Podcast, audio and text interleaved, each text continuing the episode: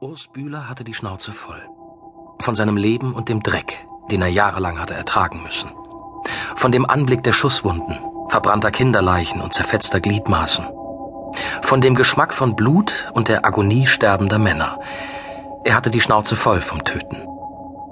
Er erinnerte sich an jeden einzelnen der fünf Menschen, die er getötet hatte, darunter ein zwölfjähriger Junge, der im Grenzgebiet des Kongo mit einer Kalaschnikow auf ihn gezielt hatte. Urs Bühler hatte den Tod so kühl zu sich kommen sehen wie zu anderen, und es widerte ihn an. Er hatte die Schnauze voll von der Hitze, dem Staub, der Langeweile, den angewiderten Blicken der Klienten, dem Dosenfraß, schlechtem Wasser und lauwarmem Bier.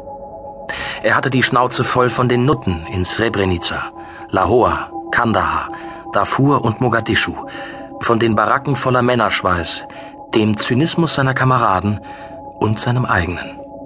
Wenn Urs Bühler auf sein Leben zurückblickte, sah er nur Dreck und Fehlentscheidungen. Ausbildung bei der Zürcher Kantonspolizei mit 24 zur Fremdenlegion. Nach zehn Jahren zu Academy gewechselt, dem weltweit größten privaten militärischen Sicherheitsdienst. Zweimal verwundet, nach verschiedenen Missionen schließlich als Berater zu Lightsword gewechselt, einem weiteren Sicherheitsdienst. Und doch immer der Mann fürs Grobe geblieben, immer ganz vorne dabei. Er hatte Ölfelder im Sudan bewacht, Diamantentransporte durch Uganda begleitet, Lösegelder in Afghanistan überbracht und Frachtschiffe vor somalischen Piraten beschützt. Er war von Klienten in 2000 Dollar Anzügen, pakistanischen Ölarbeitern, malaysischen Analphabeten und österreichischen Blauhelmen verachtet worden oder schlimmer noch, bewundert. Er war herumgekommen in der Welt, ohne jedoch mehr als Dreck gesehen zu haben.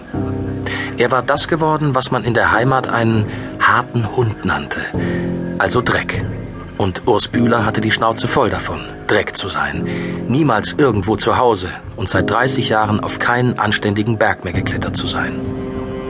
Er hatte die Schnauze voll von den Albträumen und den Schuldgefühlen, vor allem dem Gefühl, sich nie richtig um seine kleine Schwester Leonie gekümmert zu haben, die ihn dennoch immer meine Sonne genannt hatte, auch wenn er sie nur an ihrem Geburtstag in der Einrichtung besucht hatte.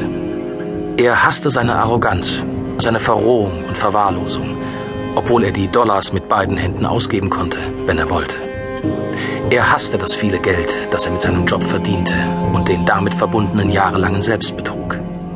Er hasste all das schon sehr lange. Von all den Dingen, die er hasste, war er sich selbst am widerwärtigsten. Aber nun war der Punkt erreicht, an dem zu diesem Hass noch die Verzweiflung hinzukam, den einzigen Menschen verloren zu haben, der ihm je etwas bedeutet hatte und um den er sich zu wenig gekümmert hatte, seine kleine Schwester Leonie. Und deswegen, fand Urs Bühler, war es nur konsequent, ebenfalls abzutreten und dieses sinnlose Leben zu beenden. Er empfand keine Furcht, als er sich die Waffe in den Mund schob, nur Scham vor Gott, denn trotz seiner Existenz als Söldner war er ein gläubiger Katholik. Deswegen hatte er sich vor vielen Jahren die Triskele als Symbol der Dreifaltigkeit auf den Arm tätowieren lassen. Aber wie bei jeder Operation lief auch diesmal nichts planmäßig. Am abgelegensten Ort, den er kannte, riss ein nackter Mann die Beifahrertür auf, setzte sich neben ihn und kannte seinen Namen. Wer sind Sie? Und woher zum Teufel wissen Sie, wer ich bin? fragte er den nackten Mann und hielt ihm dabei die Walter an die Stirn. Vielleicht Legen Sie erst die Waffe weg, sagte der Mann ruhig und sah ihm dabei ohne Angst in die Augen. Ihnen eine Kugel verpassen, das werde ich. Erst Ihnen und dann mir. Also, zum letzten Mal. Mein Name ist Peter Adam. Nie gehört. Es ist kompliziert, aber nach allem, was ich in den letzten Tagen erlebt habe, vermute ich, dass Sie mich doch irgendwie erwartet haben. Mich und meinen Bruder Nikolas. In diesem Moment öffnete sich die Tür hinter ihm und ein weiterer nackter Mann stieg ins Auto, der dem ersten zum Verwechseln ähnlich sah. Zwillinge. Wie auf Leonis Zeichnung. Bühler schwitzte jetzt und merkte, dass er zitterte.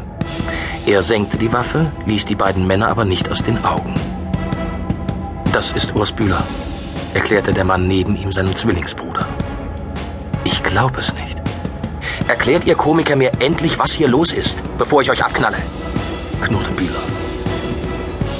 Ihr Name stand auf einem Zettel, den man uns gab. Versuchte der Mann, der sich Peter Adam nannte, zu erklären. Ein Hinweis, den wir nicht deuten konnten.